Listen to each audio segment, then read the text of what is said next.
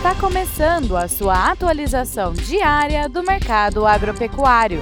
Fique agora com o Agro no Instante, da Scott Consultoria.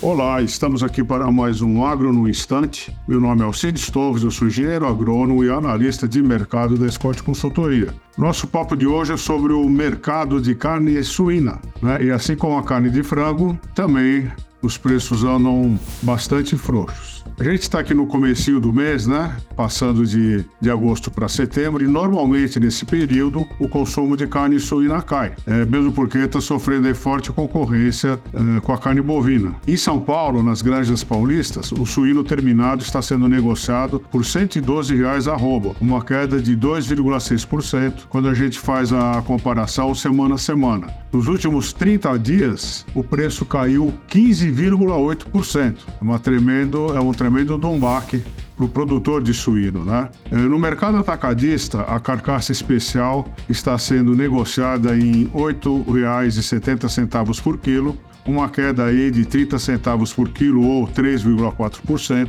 quando a gente faz a comparação é, semana a semana. Uh, em São Paulo, com a venda de um quilograma de suíno terminado, a gente pode comprar 6 quilos e 950 gramas de milho. Em agosto, agora em agosto. E, e, fazendo a comparação mês a mês, houve uma piora aí de meio por cento no poder de compra do suinocultor. É isso aí, espero contá-los todos com boa saúde, fazendo bons negócios e até a próxima.